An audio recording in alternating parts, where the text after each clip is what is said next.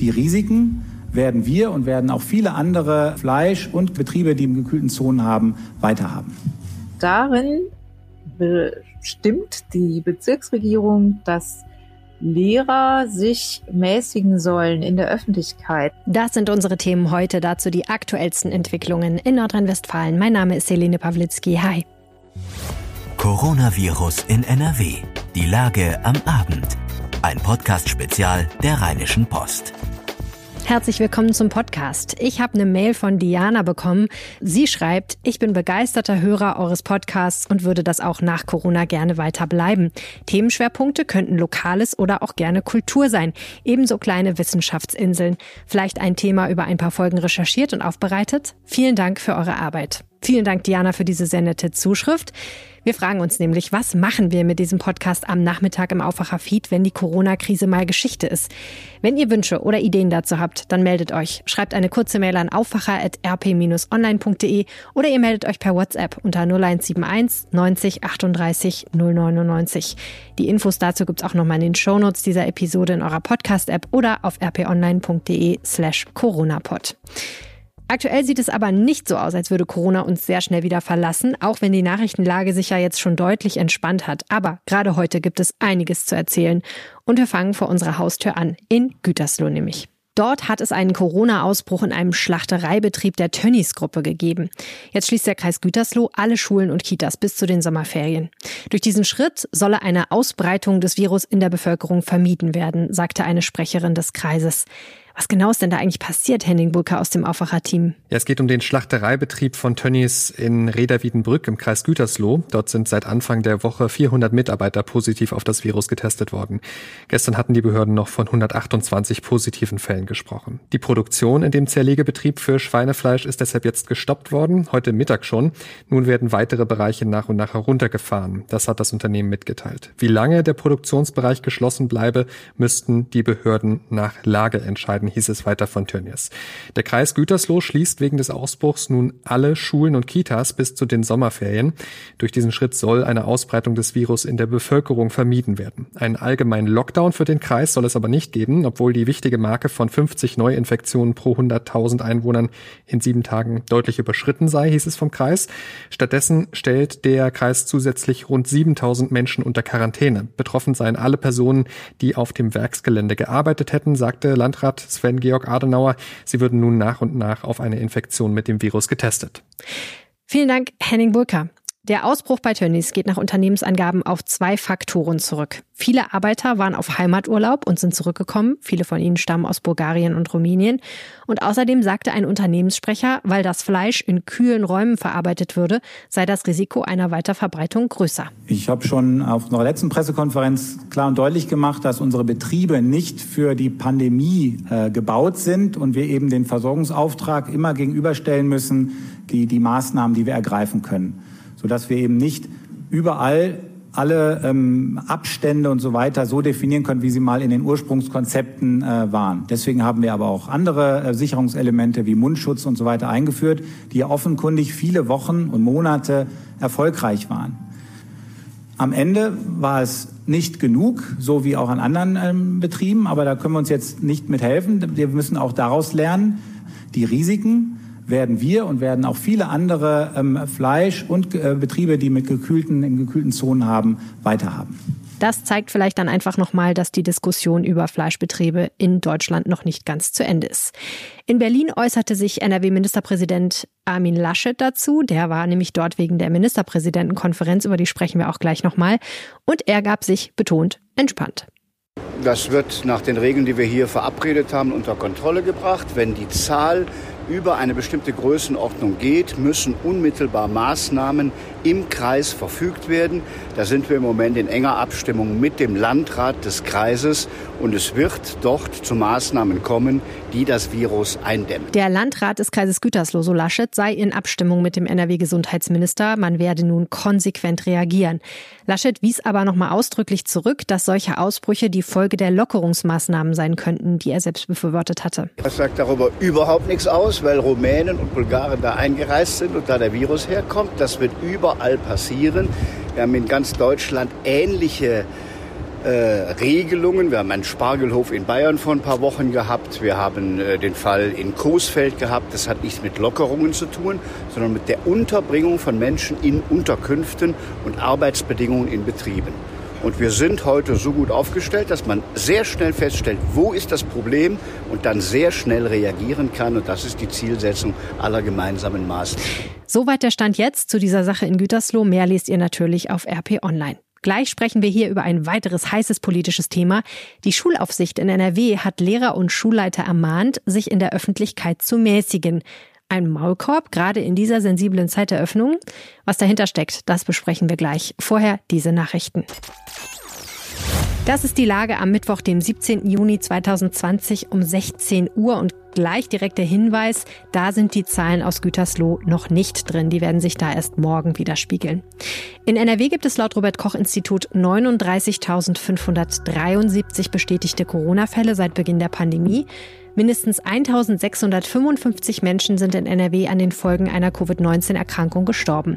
Mindestens 36.552 Menschen wurden als genesen registriert. Diese Zahlen findet ihr natürlich auch nochmal auf RP Online und alle wichtigen Infos in unserem Live-Blog. Die Bundesländer wollen Großveranstaltungen wegen der Corona-Krise bis Ende Oktober grundsätzlich verbieten, aber Ausnahmen zulassen. Das Verbot gelte für solche Veranstaltungen, bei denen eine Kontaktverfolgung, ich zitiere, und die Einhaltung von Hygieneregelungen nicht möglich ist. So heißt es in einem Formulierungsvorschlag für das Treffen der Ministerpräsidenten mit Kanzlerin Angela Merkel heute. Das Papier lag der DPA vorab vor. Ihr erinnert euch, bislang hieß die Regelung, dass Großveranstaltungen bis 31. August verboten bleiben. Vor dem Treffen sagte Peter Tschentscher, der erste Bürgermeister von Hamburg. Klar ist, dass alles, was zu großen Infektionsereignissen führen kann, nach wie vor sehr kritisch betrachtet werden muss. Auch unter den Bedingungen, die wir in Thüringen definiert haben. Wir sagen ausdrücklich, das Virus ist nach wie vor aktiv, das Virus ist nach wie vor gefährlich. Die Frage ist nur, was sind die angemessenen Reaktionen, mit dem Virus jetzt besser leben zu können? Und ob da aktuell Großveranstaltungen wie Karneval, Oktoberfest ist schon abgesagt, aber alles andere, wo Menschen sich leichtsinnig zu nahe kommen, alles das muss miteinander beredet werden, wie wir damit so umgehen, dass tatsächlich Infektion möglichst unterbunden wird. Nach dem Treffen äußerte sich NRW-Ministerpräsident Armin Laschet, ebenfalls von der CDU, und er sagte, wenn man rückverfolgen könne, wer wo sitzt, dann könnten Veranstaltungen eventuell doch durchgeführt werden. Unklar ist aber noch, was beispielsweise mit Fußballspielen ist. Und ganz generell sind das alles natürlich noch relativ vage Regelungen, bei denen in vielen Fällen noch nicht klar ist, welche Veranstaltungen können jetzt durchgeführt werden und welche nicht, wenn das so durchkommt. Was steht noch in dem Papier, über das beraten wurde? Sicherheitsabstand, Mund-Nasenschutz und Hygienemaßnahmen, besonders im Handel und Personennahverkehr, sollen fortgeführt werden, weil sie sich bewährt haben nach Meinung der Politik. Persönliche Kontakte sollen weiterhin möglichst gering ausfallen und nach den Sommerferien sollen nach Möglichkeit überall Schule und Kitas wieder anlaufen. In NRW sind wir da ja schon relativ weit. Da fehlen im Grunde nur noch die weiterführenden Schulen. Und auch darüber sprechen wir gleich noch in diesem Podcast. Jetzt bleiben wir erstmal in Berlin. Die Bundesregierung hat die Pläne von Finanzminister Olaf Scholz von der SPD für Rekordschulden wegen der Corona-Krise gebilligt. Das Kabinett brachte einen zweiten Nachtragshaushalt über 62,5 Milliarden Euro auf den Weg. Damit steigt die für das laufende Jahr geplante Neuverschuldung auf 218,5 Milliarden Euro. Die Corona-Warn-App des Bundes stößt bei den Menschen in Deutschland auf eine überraschend hohe Resonanz. Seit ihrem Start gestern früh haben nach Angaben des Bundesgesundheitsministeriums über sechs Millionen Nutzerinnen und Nutzer die App heruntergeladen. Offenbar hat es die Bundesregierung mit dem Robert-Koch-Institut geschafft, die Bedenken vieler wegen des Datenschutzes auszuräumen. Sogar der Chaos Computer Club hat nach eigenen Angaben nichts zu meckern. Und das ist ja praktisch ein Lob, denn dort ist man tendenziell eher skeptisch bei solchen Anwendungen. Jetzt kommt eine neue Idee, die Kanzleramtsminister Helge Braun im Bundestag erwähnt hat. Er schlägt vor, dass Bürger freiwillig mehr Daten spenden könnten. In Apps, die mit Datenschutz wenig zu tun haben, in sozialen Netzwerken, werden sie kündlich die Algorithmen anhand der Erfahrungen im wirklichen Leben neu justiert und lernen und werden besser. Und unsere App lernt momentan nichts.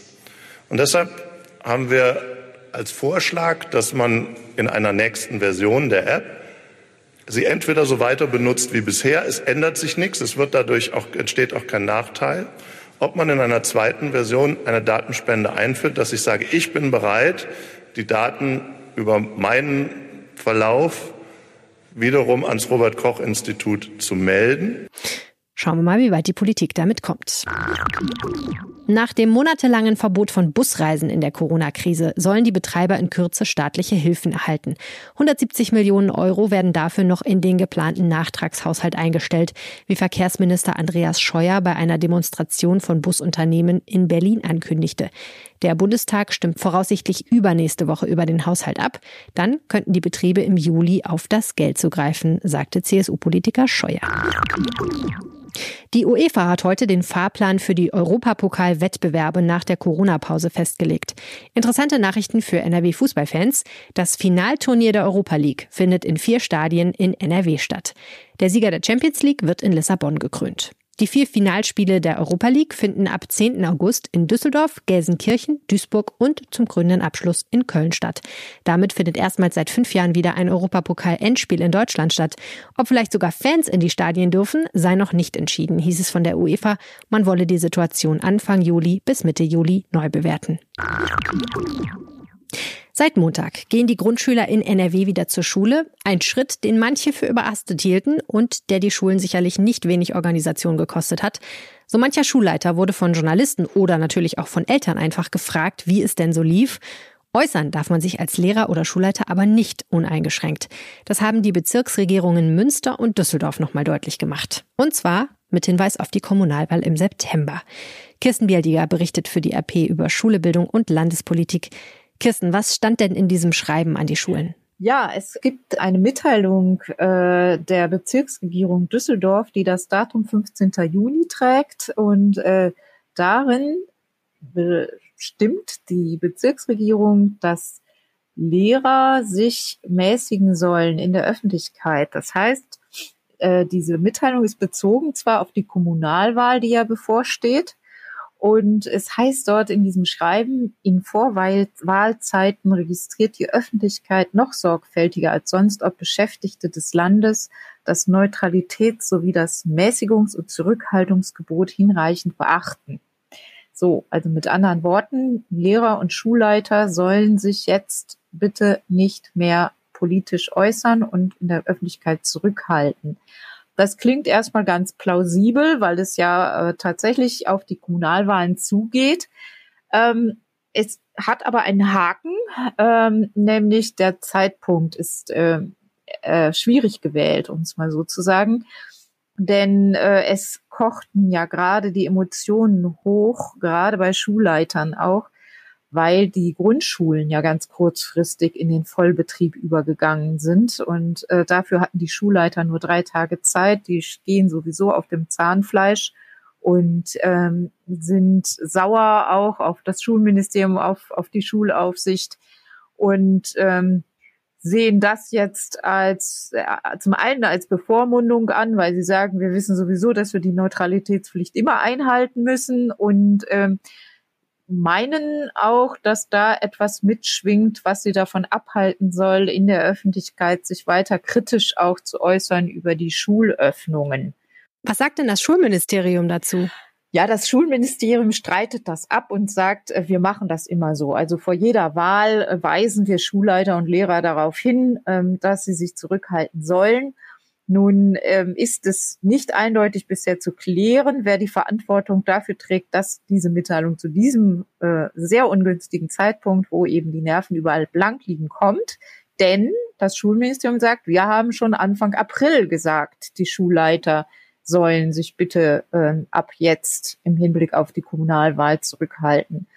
Ähm, ja, so, das heißt, entweder lag diese Mitteilung sehr lange in den äh, Schulaufsichten, also bei den Schulaufsichten der Bezirksregierung eben herum und ähm, wurde jetzt erst dann die Sendung auf den Weg gebracht. Ähm, oder das Schulministerium ist nochmal dem nachgegangen, vielleicht mit einer äh, informellen ähm, Regelung, aber die sagen, nein, so war es nicht ähm, und können sich, haben sich auf den Standpunkt gestellt, es ist, dass sie selber es sich nicht richtig erklären können, warum das Schreiben äh, nun ausgerechnet in diesen Tagen die Schulen erreicht.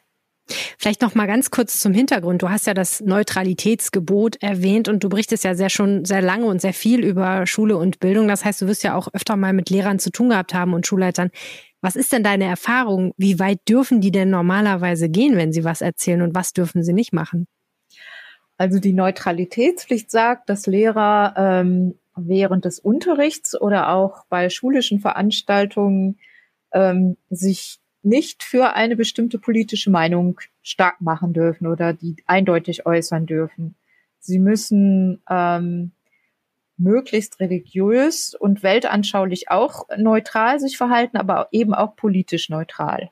Und äh, gleichzeitig, und das macht es ein bisschen schwierig, es gibt da auch ein gewisses Spannungsverhältnis, heißt es aber, ähm, dass ihnen natürlich auch die im Grundgesetz zugesicherte Meinungsfreiheit zusteht. Und äh, da gibt es zahllose Gerichtsurteile dazu, wann wer wie diese äh, Grenzen der Meinungsfreiheit eventuell überschritten haben dürfte oder seine Neutralitätspflicht verletzt hat.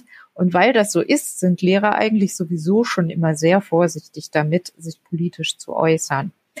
Ähm, also sie äh, dürfen ähm, auch gerade im Wahlkampf, und da gibt es eine Frist von fünf Monaten, müsste, da, da gilt dann eben auch eine besondere Zurückhaltung. Das heißt, nur kurz zusammengefasst, ähm, ein Lehrer dürfte zum Beispiel dir gegenüber als Journalistin beschreiben, wie die Verhältnisse an seiner Schule jetzt gerade sind in Corona-Zeiten und er dürfte wahrscheinlich auch sagen, ist es gerade schwierig zu organisieren, aber er darf nicht sagen, das hat die Regierung schlecht geregelt oder ich hätte mir eher gewünscht, dass wir es so machen, wie die Grünen es vorgeschlagen haben oder so ähnlich, weil das genau. nicht mehr politisch neutral wäre. Genau. Das darf er nicht. Also er darf aber natürlich über Dinge, die an der Schule passieren, sich mit der Presse unterhalten und ähm, das ähm, ja, also das äh, trotzdem sind äh, da jetzt sehr viele Schulleiter beunruhigt aufgrund dieser Mitteilung. Wir hatten am Montag eine Umfrage gestartet in der Region unter Schulleitern eben zum Thema Neustart der Grundschulen und da gab es in äh, Anfragen auch in Krefeld und ähm, auch Schulleiter, die von den Kollegen in Krefeld sonst immer befragt werden können zu schulischen Angelegenheiten, wohlgemerkt nur zu schulischen Angelegenheiten, wollten auf einmal nichts mehr sagen und sagten, es gebe da diese Mitteilung und äh, sie äh, möchten sich jetzt gegenüber der Presse nicht mehr äußern. Also der, der ähm, diese Mitteilung hat tatsächlich schon eine gewisse Wirkung. Auch wenn das vielleicht gar nicht beabsichtigt ist. Also das kann man eben heute noch nicht abschließend sagen, ob das Ganze Schluderei war, ob das äh, einfach unglücklich, un alles unglücklich gelaufen ist. Vielen herzlichen Dank, Kirsten. Heute war das Ganze übrigens nochmal Thema im Landtag. Viel Neues hat sich da aber nicht ergeben. Schulministerin Gebauer hat nochmal bekräftigt, dass das Schreiben schon länger geplant war und nichts mit der aktuellen Lage zu tun hat. Unglücklich ist das Timing natürlich ein Stück weit trotzdem. Auf jeden Fall will Gebauer an der Rückkehr zum Regelbetrieb festhalten, nach den Sommerferien für Schüler aller Schulformen, nicht nur Grundschüler. In NRW gibt es nach Angaben aus dem Schulministerium derzeit 42 bestätigte Infektionsfälle bei Lehrkräften und Schülern. Das bezieht sich jetzt aber nicht nur auf die Grundschulen. Eine Grundschule in Wuppertal ist wegen Corona geschlossen worden. An drei weiteren Schulen sind Teilgruppen in Quarantäne. Das war Coronavirus in NRW, die Lage am Abend. Noch eine kleine Anekdote zum Schluss. In einem sehr seriösen amerikanischen Medium habe ich heute den Hinweis gelesen, man solle möglichst den Klodeckel zumachen, bevor man abzieht, zum Corona-Schutz. Wissenschaftliche Untersuchungen hätten gezeigt, dass beim Spülen ein feiner Sprühnebel von der Toilette hochsteige und Coronaviren seien in menschlichen Ausscheidungen ja auch schon nachgewiesen worden. Nach dieser Information wird euer Leben wahrscheinlich nicht mehr so sein wie vorher in die eine oder andere Richtung. Und ich weiß jetzt nicht, ob ihr dankbar seid oder ich mich dafür entschuldigen sollte. Auf jeden Fall, wenn ihr eine Frage habt zu einem ähnlichen oder ganz anderen Thema, auf jeden Fall zum Thema Corona, dann schickt mir gerne eine WhatsApp. Ihr könnt das auch als Sprachnachricht tun. Die Telefonnummer lautet 0171 90 38 099. Weitere Infos dazu findet ihr auf rp-online.de slash coronapod. Ihr könnt mir natürlich auch eine Mail schreiben an helene.pawlitzki at rheinische-post.de und wenn ihr uns was Gutes tun wollt, dann erzählt einem Freund von diesem Podcast oder einer Freundin. Wir sind dankbar für jede Empfehlung. Und vielen Dank für eure Aufmerksamkeit heute. Bis morgen und bleibt gesund. Ciao. Mehr bei uns im Netz www.rp-online.de